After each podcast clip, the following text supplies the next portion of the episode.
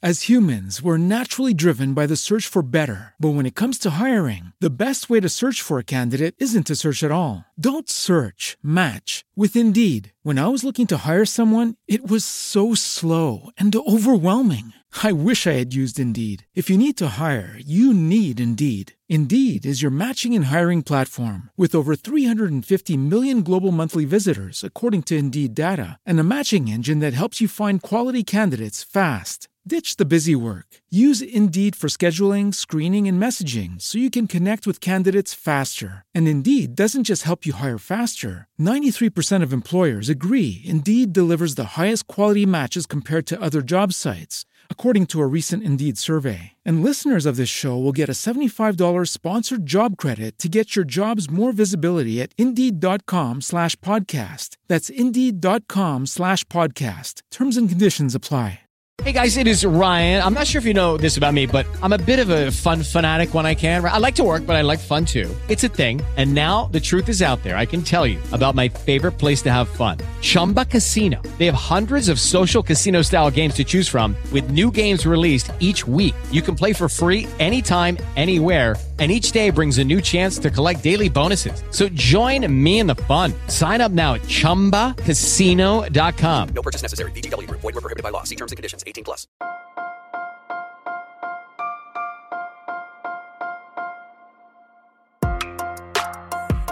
Buenos días, Madre Esfera. Buenos días, Madre Esfera, con Mónica de la Fuente. Buenos días, Madre Esfera. Bienvenidos de Madre Esfera, en el que ya sabéis que intentamos acercaros pues siempre a personas relevantes, a temas que os interesan y aprender un poquito de este mundo de la infancia, de la maternidad, de la crianza en el que tanto nos queda por hacer, a pesar de que llevamos ya mm, años en este episodio y más de 1100 programas con vosotros. En esta ocasión os vamos a, reforzar un mensaje con el que llevamos trabajando ya varios años.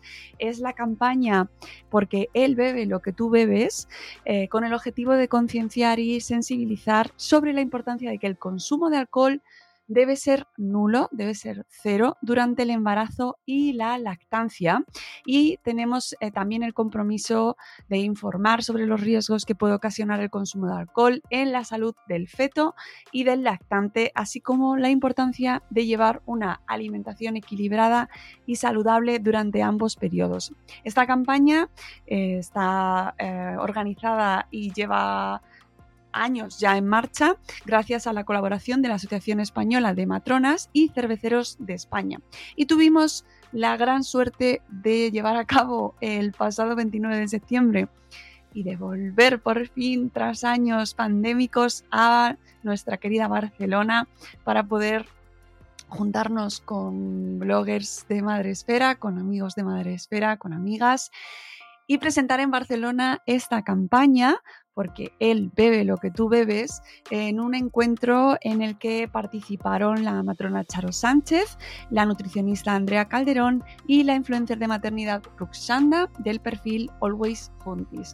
En esta ocasión, en este podcast que os traemos hoy, vamos a reforzar los mensajes de las profesionales sanitarias que nos acompañaron y podréis escuchar a la matrona Charo Sánchez de la Asociación Española de Matronas y Andrea Calderón, que nos recordarán la importancia de eh, una buena nutrición, de cuidarnos durante el embarazo y la lactancia, de que la madre se cuide especialmente y no solo eh, por, el, por el bienestar de la criatura, del feto y del bebé cuando ya es lactante, sino también por cuidarnos nosotras, por cuidar la salud de la madre, que tan importante es.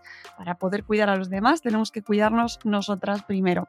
Así que os dejo con este episodio, espero que os resulte productivo, que lo compartáis con aquellas personas que puedan necesitarlo o interesarle este tema.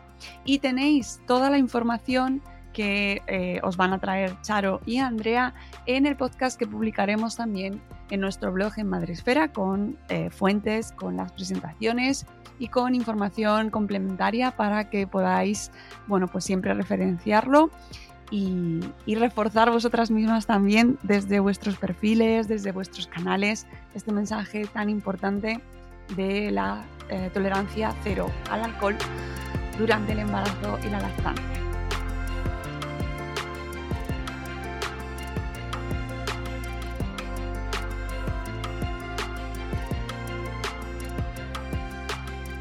Una de las invitadas en el pasado evento que realizamos en Barcelona, el pasado 29 de septiembre, fue Charo Sánchez de la Asociación Española de Matronas y con ella eh, pudimos repasar las principales cuestiones relacionadas con el embarazo y la lactancia, bueno, pues desde un punto de vista sanitario. Voy a dar la bienvenida, lo primero, buenos días Charo, ¿cómo estás?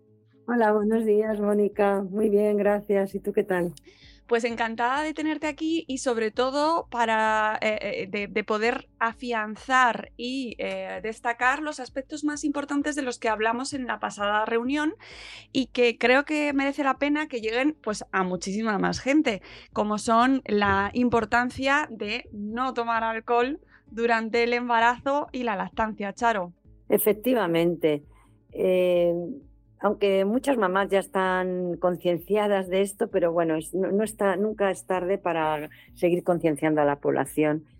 Eh, es importante que no se beba alcohol durante la lactancia porque todo lo que se beba pasa a través de, la placenta, en el caso del embarazo, y luego a través de la leche materna al bebé y las patologías que se pueden producir, pues desde abortos, partos prematuros, eh, luego patologías en el bebé, en el caso de que nazca, eh, tipo eh, alteraciones en, los órganos externos, son niños que tienen normalmente la cabecita pequeñita, tienen los ojos mm, también así como muy juntos, un labio superior muy fino, eh, problemas cognitivos, problemas de comportamiento, de aprendizaje, o sea, son múltiples los problemas que puede tener un bebé de una madre que es bebedora. Como bien indicamos en el evento en Barcelona, eh, si estáis escuchándonos, sois eh, consumidoras de cerveza, os gusta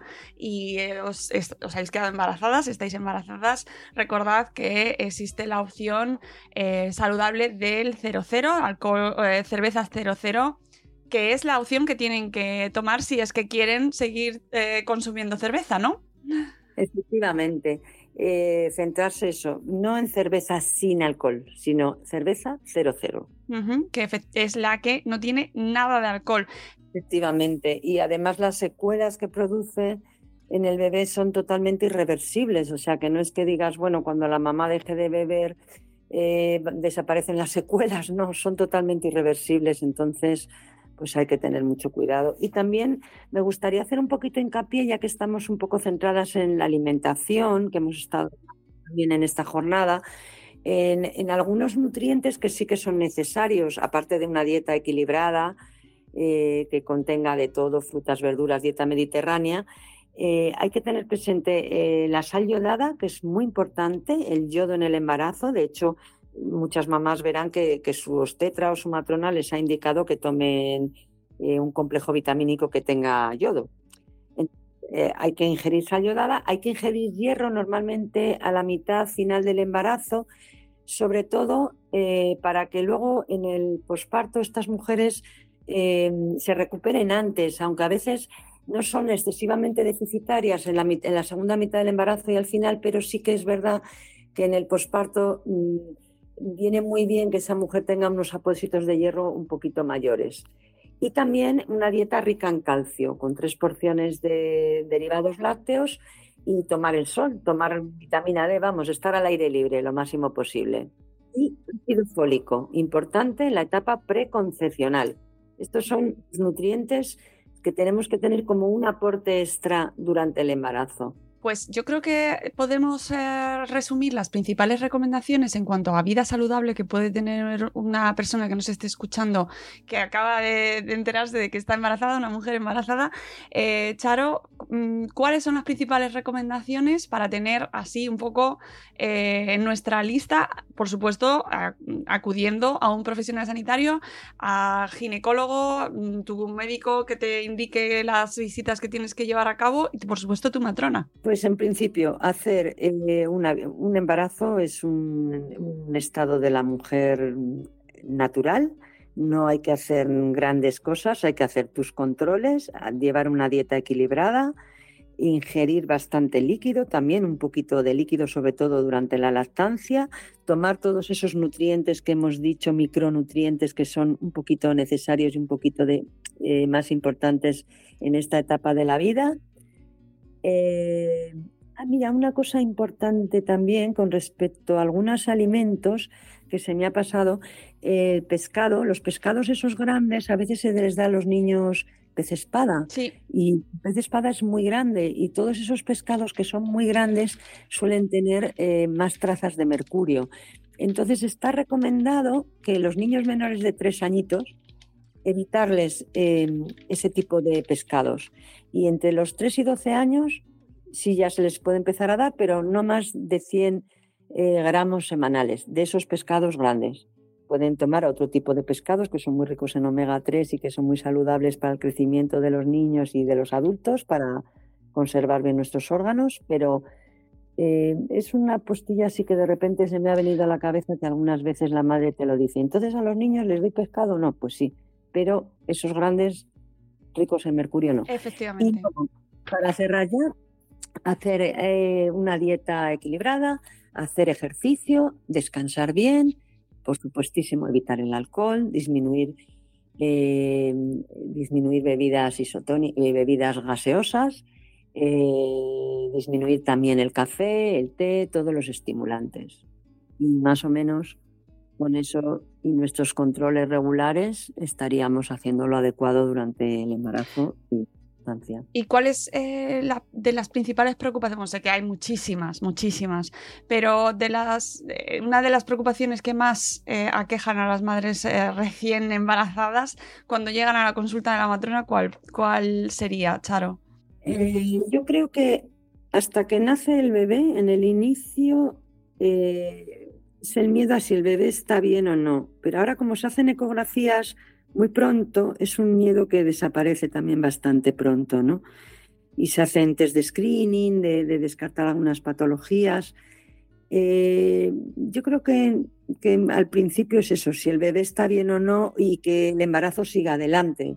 O sea, que no abortar o no tener aborto, sobre todo si tenemos personas alrededor que han tenido algún aborto o si la mamá ya ha tenido algún aborto anterior. Yo creo que es eso, que, le- que el embarazo siga el curso normal en un inicio y que el bebé esté sano, que se desarrolle sano. Yo creo que es lo más lo que más preocupa a las mamás. Luego ya según se va acercando el momento del parto es el miedo al dolor, Mm. aunque también ha disminuido con la epidural. Y luego ya cuando nace el bebé, pues es el miedo, eh, sobre todo por qué llora el bebé. Ese es el gran enigma de un recién nacido. Llora por hambre, llora porque no está confortable, llora porque está hecho pipí, llora porque tiene gases, no sé por qué lloran. Ese es el enigma, yo creo, del recién nacido y de la preocupación de- del primer mes de vida, bueno, y hasta que el bebé empieza a comunicarse más de los padres recién estrenados, la paternidad. Oye, y, y Charo, eh, un poquito fuera del tema de la, de la nutrición, eh, hace poco hemos celebrado esta semana el Día de la Salud Mental. Eh, ¿Qué importancia tiene dentro de vuestras consultas y dentro de vuestros seguimientos la salud mental de las embarazadas y de las madres recientes? Eh, normalmente, mm, la mujer que, quiere un- que tiene un embarazo deseado, durante el embarazo suele estar bastante bien su salud mental si no tenía una patología mental previa, si no, no existía antes. Eh, sí que a veces hay que tener cuidado en el posparto. Eh, algunas depresiones que pueden estar larvadas, que mm, no sé si se las diagnosticamos eh, suficientemente. Ujú. Mm, tengo, tengo mis dudas que se diagnostiquen que algunas depresiones puedan pasar mm, un poco desapercibidas, que se pueden confundir con el cansancio. Yo siempre recomiendo a las madres que, que procuren tener apoyos. A veces mm, solo la pareja no basta, a veces hace falta más red de familiares o de amigos. El apoyo es muy importante en los primeros meses de vida de un recién nacido y si con un buen apoyo con eh, buenos nutrientes, con una buena, buena cantidades de hierro, de depósitos de hierro, que la madre no está anémica, si hay una situación de indefensión, de no soy capaz de cuidar a este bebé, de dudar demasiado, es normal dudar cuando no se tiene experiencia, pero tener una sensación de demasiada duda, de no, de no ser capaz, yo recomendaría que a esas mujeres mm, pidan ayuda, pidan ayuda y que pidan hacerse una evaluación psicológica, porque a veces se pueden eh, pasar depresiones mm, que, no se, que no se ven a simple vista. Mm, me parece muy importante esto que comentas, Charo, porque estoy muy de acuerdo contigo, sin ser yo profesional sanitaria eh, relacionada con este mundo, pero observando un poco y viendo además las características de nuestra sociedad, que estamos muy solas, las embarazadas viven sus pospartos, las madres recientes viven sus, sus pospartos muy solas bueno, pues sí es verdad que puede, eh, que me parece muy relevante que lo comentes, ¿no? Cómo se nos puede pasar o cómo se puede pasar a, en el, a los profesionales sanitarios esas situaciones de, eh, pues eso, eh, entre el cansancio, la soledad, la presión externa, ¿no? Por ser, por ser una buena madre, por cumplir con todos estos pasos que se nos da, ¿no? En todas las consultas y, y la importancia de la red, y la importancia de la red. Que es verdad, es que en este momento yo creo que hay una sobreexigencia de lo que es ser padre, ¿no? Lo queremos tener todo tan controlado, o sea, que al bebé no le falte de nada, saber qué le pasa, eh, la alimentación súper bien, adecuadísima para él, mm, o sea, estamos tan... También se tienen pocos hijos, entonces esos padres que tienen más de un hijo y más de dos, pues como que de una manera natural les fluye la atención y la diversificación de cuidados pero cuando se tiene el primer bebé mm, se está muy centrado en el bebé y a veces ese exceso de centramiento nos produce una sobrecarga también de responsabilidad, ¿no? Y hay que intentar minimizarla. Pues eso, es que es la red, es la red la que ayuda, que te apoyen, eh, otras madres, compartir con otras mamás lo que sucede y con frecuencia ves que le sucede exactamente lo mismo. O sea, no es nada raro. Y estar pendiente, ¿eh? si hay una incapacidad, si uno se siente muy incapaz, muy incapaz, em, hay que pedir ayuda. Hay que pedir ayuda porque, bueno, a lo mejor con unas cuantas sesiones es suficiente para, para evaluar y ver que no pasa nada importante, que es mm. una emoción normal y natural del inicio y de la falta de experiencia.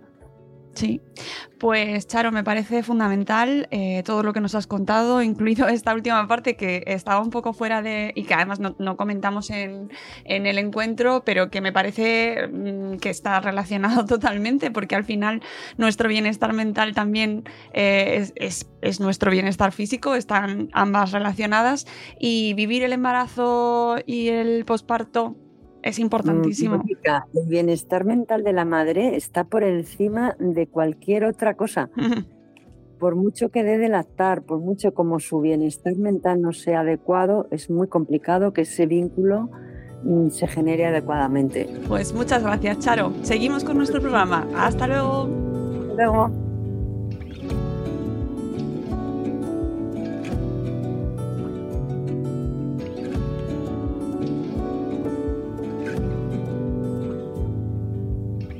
Nuestra siguiente invitada es la nutricionista Andrea Calderón, dietista nutricionista, secretaria científica de la Sociedad Española de Dietética y Ciencias de la, Alimentación. Ella es eh, conferenciante y participa además en eventos, congresos, talleres de nutrición y salud. Y además también podéis encontrarla últimamente en, en programas de televisión. Buenos días, Andrea, ¿cómo estás? Buenos días, ¿qué tal? ¿Cómo estás? Estamos dedicando eh, este espacio a reivindicar el consumo cero cero, ¿no? El cero consumo de alcohol durante un periodo de tiempo muy especial eh, que de nuestra vida, de, muchas de nosotras, durante el embarazo y durante la lactancia. Eh, sin duda, mira, tanto en el embarazo como en la lactancia es que son dos etapas maravillosas en las que el cuerpo no para de cambiar, no para de sintetizar nuevos tejidos, de que los que ya tenemos crecen eh, y de generar una vida dentro de ti. Entonces, todo eso a la mujer le cuesta muchísimo esfuerzo energético, necesita mucha más energía, muchos más nutrientes, vitaminas, minerales, que algunos de ellos se pueden cubrir perfectamente con la dieta, pero con una serie de pautas que tenemos que conocer, porque a poco que te descuides, si no, vas a quedar carente en algún nutriente importante para el bebé. Y otros nutrientes no se pueden cubrir con la dieta, sino que ese pequeño plus debe suplementarse, pero también es muy importante conocerlo porque ya te puedo decir que de aquí a 10 años atrás ha cambiado esto muchísimo. Las pautas de suplementación obligatoria, los nutrientes, ha cambiado tanto que hay que estar en constante actualización porque es una etapa fundamental, no solo para el bebé, ojo, que también para la madre, que también cuidarse durante esta etapa va a influir en una mejor salud futura de la propia madre, que aquí hablamos del bebé, pero la madre también hay que cuidarla, ¿no? Fundamental. Eh, lo que sí que sabemos, y yo creo que se sabía hace eh, se ha sabido siempre, es que beber durante el embarazo, beber alcohol durante el embarazo y la lactancia es algo que hay que desterrar. Totalmente. Se ha sabido siempre, pero con matices. Que yo aquí he oído muchos mitos de, bueno, te puedes tomar una cañita, una copita de vino, que no pasa nada. O, oye, durante la lactancia, según a qué hora vas a dar eh, al, bebé, al bebé de lactar, pues puedes tomar. Mira, realmente la tolerancia al alcohol, tanto en embarazo como lactancia, tiene que ser cero, porque lo que una persona adulta, una mujer en este caso, puede metabolizar relativamente rápido, como una caña, una copa de vino, el bebé no, el bebé tiene un sistema inmaduro, entonces no lo metaboliza tan rápido y le van a llegar trazas de ese alcohol que además va a estar muchísimo más tiempo circulando por su cuerpo que por el tuyo, con lo cual los daños pueden ser mucho mayores, en muchos casos irreversibles. Así que ni copita, ni cañita puntual, durante este tiempo no beber nada, nada, nada de alcohol, que luego ya habrá tiempo para volver a retomar el aperitivo con la cañita de cerveza o con lo que a cada uno le apetezca, ¿no? Pero durante este tiempo de verdad que puede generar daños muy graves para la salud del bebé. Em, ¿Qué más sustancias, además del alcohol, qué más sustancias eh, deberíamos evitar eh, cuando hablamos de nutrición eh, durante la lactancia y durante el embarazo? Bueno, primero el embarazo y luego lactancia. Genial, pues mira, prohibido como tal está el alcohol. Luego, aunque no tenga que ver con nutrición, también el tabaco es importante hacer mención porque las eh, componentes que tiene el tabaco, que son liposolubles, o sea, que se pueden disolver en grasa, también van a pasar al bebé y también van a pasar a la leche materna, que no es nutrición, pero siempre es buen momento para decirlo, yo creo, ¿no? Y luego, respecto a la nutrición, eh, como tal prohibido no hay nada, pero sí que es cierto que hay recomendaciones. Otra cosa es por seguridad alimentaria, que hay dos cosas. Una vez, por un lado, hay que tener en cuenta, para nutrirse bien, para cubrir los óptimos nutrientes para madre y bebé, y por otro lado, en la alimentación hay que tener en cuenta la seguridad alimentaria. Y es que hay algunos alimentos que no deberían consumirse, sobre todo durante el embarazo, cuando tenemos el bebé dentro, por eh, posible riesgo de tosinfecciones alimentarias, de contaminación, que aquí también deberían reducirse. O sea, si prefieres que hablemos primero de nutrición o de seguridad alimentaria, de lo que prefieras. Eh, como tú prefieras. Eh, aquí que sepas que, que, Andrea les hemos dado mucha, mucha turra a nuestra audiencia con estos temas, pero es fundamental decirlo porque siempre llega gente nueva, eh, gente que está mm, buscando información de este tema porque acaba de descubrir que está embarazada, con lo cual puede ser la primera oportunidad para encontrarse con esto, que lo sepas. Estupendo, pues entonces mira, nos centramos en un momento en las pautas obligatorias de seguridad alimentaria durante el embarazo. Aquí hablamos de embarazo, no de lactancia, ¿vale? Que esto es muy importante porque cualquier eh, toxinfección alimentaria cualquier bacteria que pueda entrarte por la alimentación a una mujer o a un hombre, pues fácilmente se curan rápido y no le genera secuelas. Pero cuando estás embarazada, esto le puede pasar al bebé y los daños pueden ser mucho mayores porque el bebé no tiene ese sistema de defensa, esa inmunidad preparada como la madre.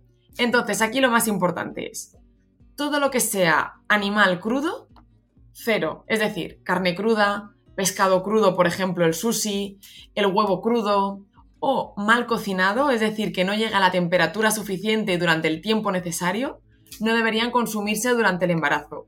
Y aquí aclaro las dudas que ya me sé del libro que siempre me preguntan. Sushi, lo siento mucho, pero durante este periodo de tiempo, no. Pescados que hayan estado, que sean ahumados o marinados, que no se vayan a cocinar, tampoco se deberían consumir. Todo molusco, crustáceo igual, que no se vaya a cocinar, o por ejemplo, pues unos boquerones en vinagre, ese tipo de preparaciones, no se deberían tomar, porque no, ha llegado, no se han cocinado a una temperatura suficiente que es al menos 75 grados. Me da igual cómo se cocine, al horno, a la plancha, al microondas, cocido en agua, al vapor, como sea, pero siempre tienen que pasar por una técnica culinaria suficiente. Y aquí llega dos disgustos. El disgusto número uno, que es súper importante, que es con el huevo. El huevo tiene que estar muy bien cocinado para consumirlo. Y muy bien cocinado significa que el huevo frito donde mojamos la yema con pan no vale. Porque toda yema que esté líquida significa que no ha cuajado suficiente, que no ha alcanzado temperaturas suficientemente altas. Por tanto, lo del huevo frito tiene que estar la yema cuajada, no vamos a poder mojar en pan. Y ahora es cuando llegamos al disgusto 2 y a la pregunta del millón, que es todo el tema de la carne cruda o carne no cocinada y llega al famoso jamón serrano. Sí.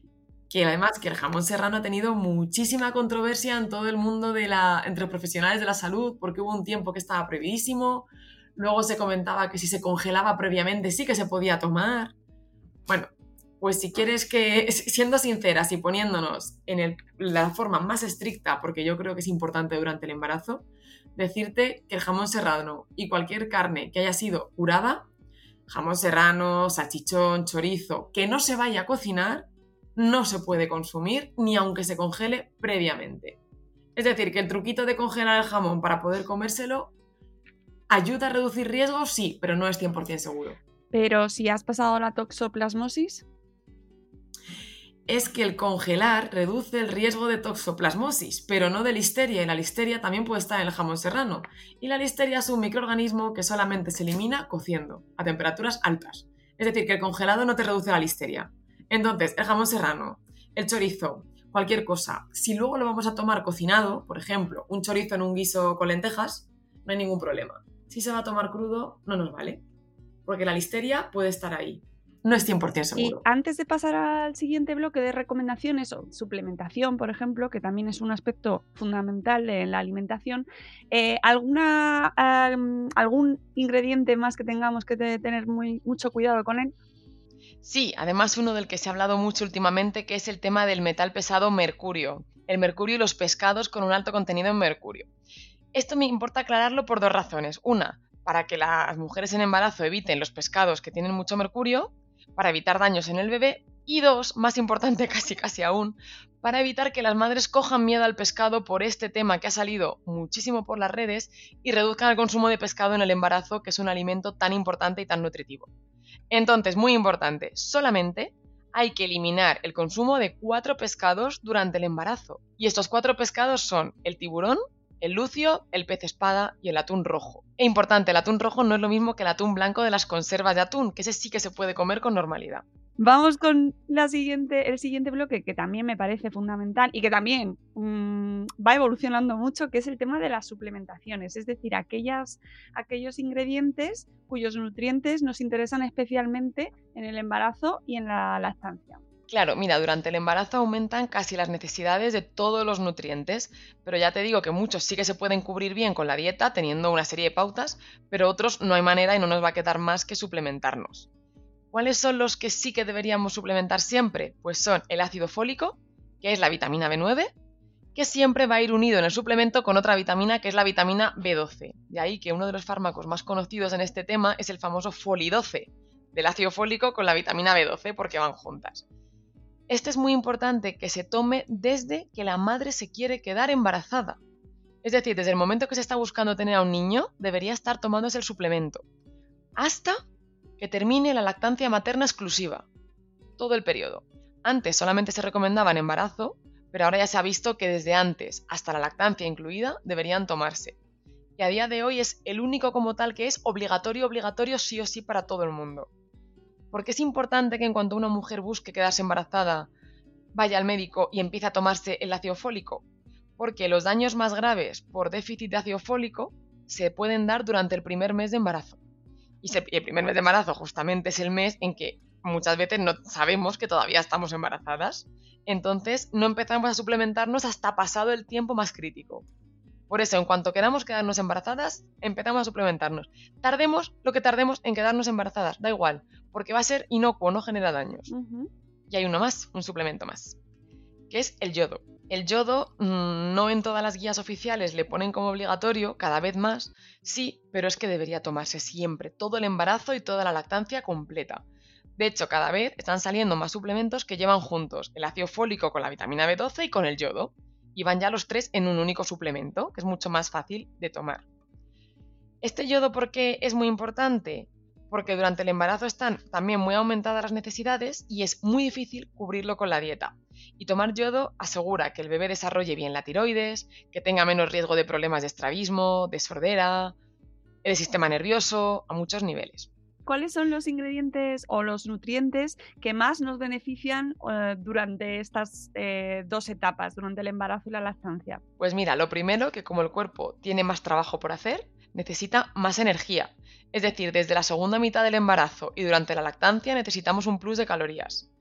Ese plus de calorías durante el embarazo es más pequeñito, son solo como unas 200, 300 calorías, que para que nos entendamos equivale no más que a un puñado extra de frutos secos al día, a un yogur con unos trocitos de alguna fruta, pues por ejemplo de plátano cortado, ¿no?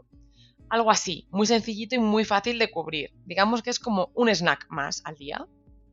Pero durante la lactancia todavía se necesita más energía, subimos a 500 kilocalorías extra cada día. Ahí ya sí que hay que hacer un plus.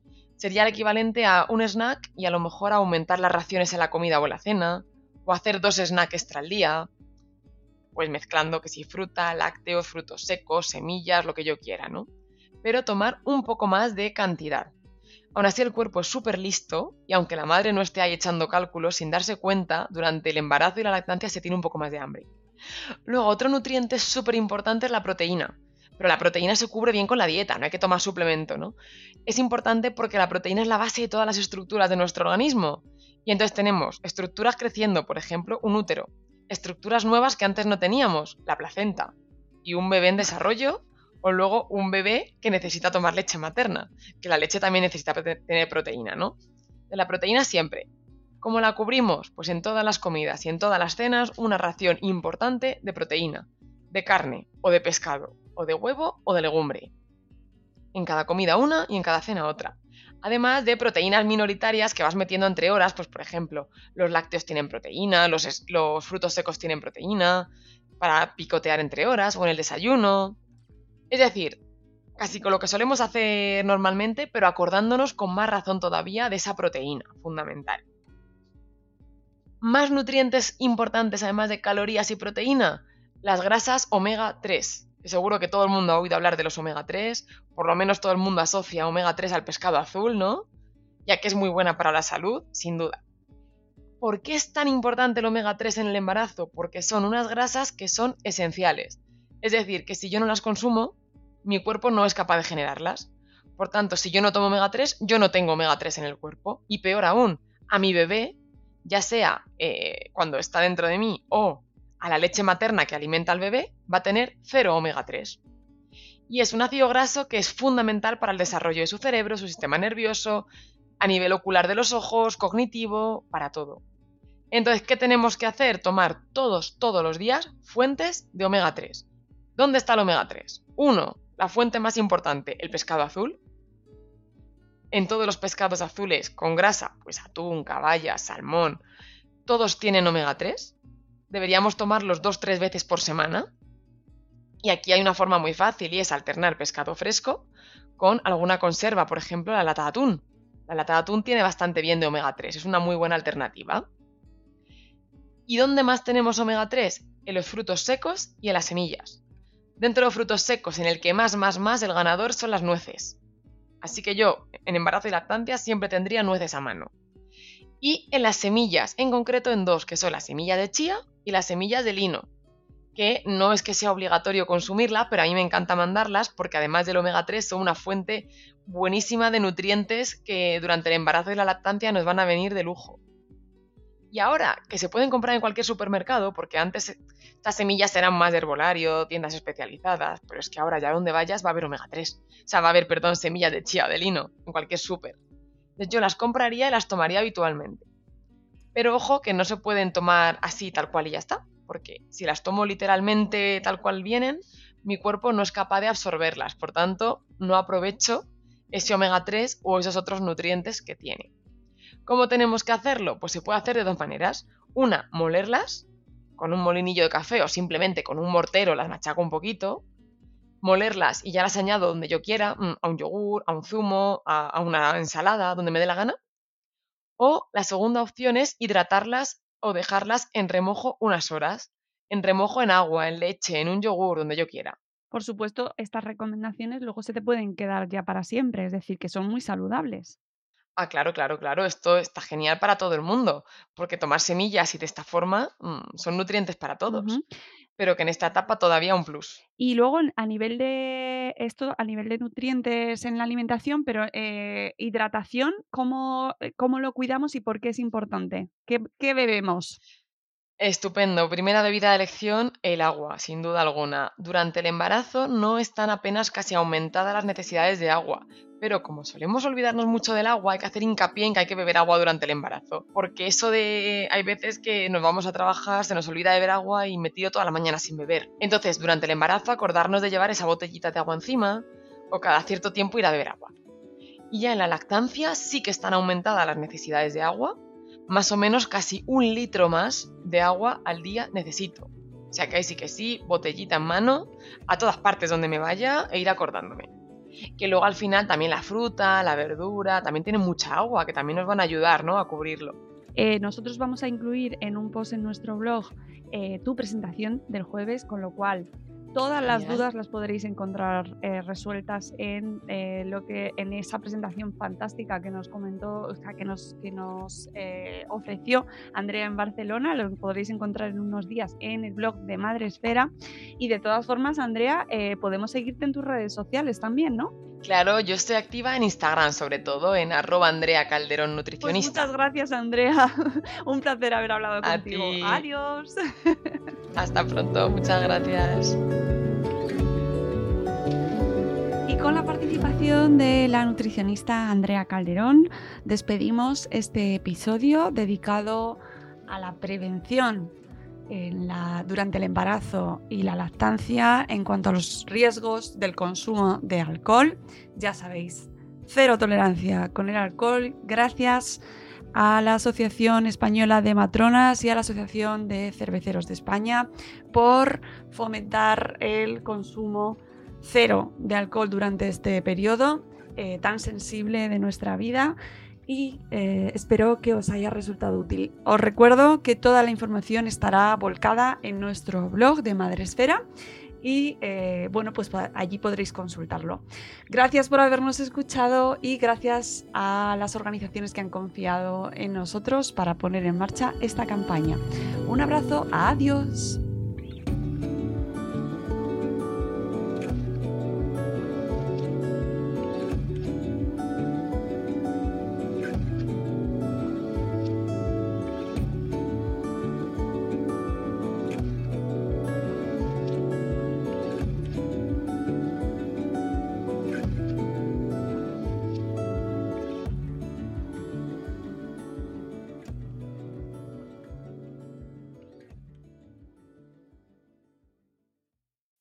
As humans, we're naturally driven by the search for better. But when it comes to hiring, the best way to search for a candidate isn't to search at all. Don't search, match with Indeed. When I was looking to hire someone, it was so slow and overwhelming. I wish I had used Indeed. If you need to hire, you need Indeed. Indeed is your matching and hiring platform with over 350 million global monthly visitors, according to Indeed data, and a matching engine that helps you find quality candidates fast. Ditch the busy work. Use Indeed for scheduling, screening, and messaging so you can connect with candidates faster. And Indeed doesn't just help you hire faster. 93% of employers agree Indeed delivers the highest quality matches compared to other job sites, according to a recent Indeed survey. And listeners of this show will get a $75 sponsored job credit to get your jobs more visibility at Indeed.com slash podcast. That's Indeed.com slash podcast. Terms and conditions apply.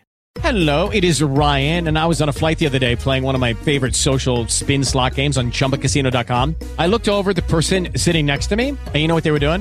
They were also playing Chumba Casino. Coincidence? I think not. Everybody's loving having fun with it. Chumba Casino is home to hundreds of casino style games that you can play for free anytime, anywhere, even at 30,000 feet. So sign up now at chumbacasino.com to claim your free welcome bonus. That's chumbacasino.com and live the Chumba life. No purchase necessary. Group. Void were prohibited by law. See terms and conditions. 18 plus.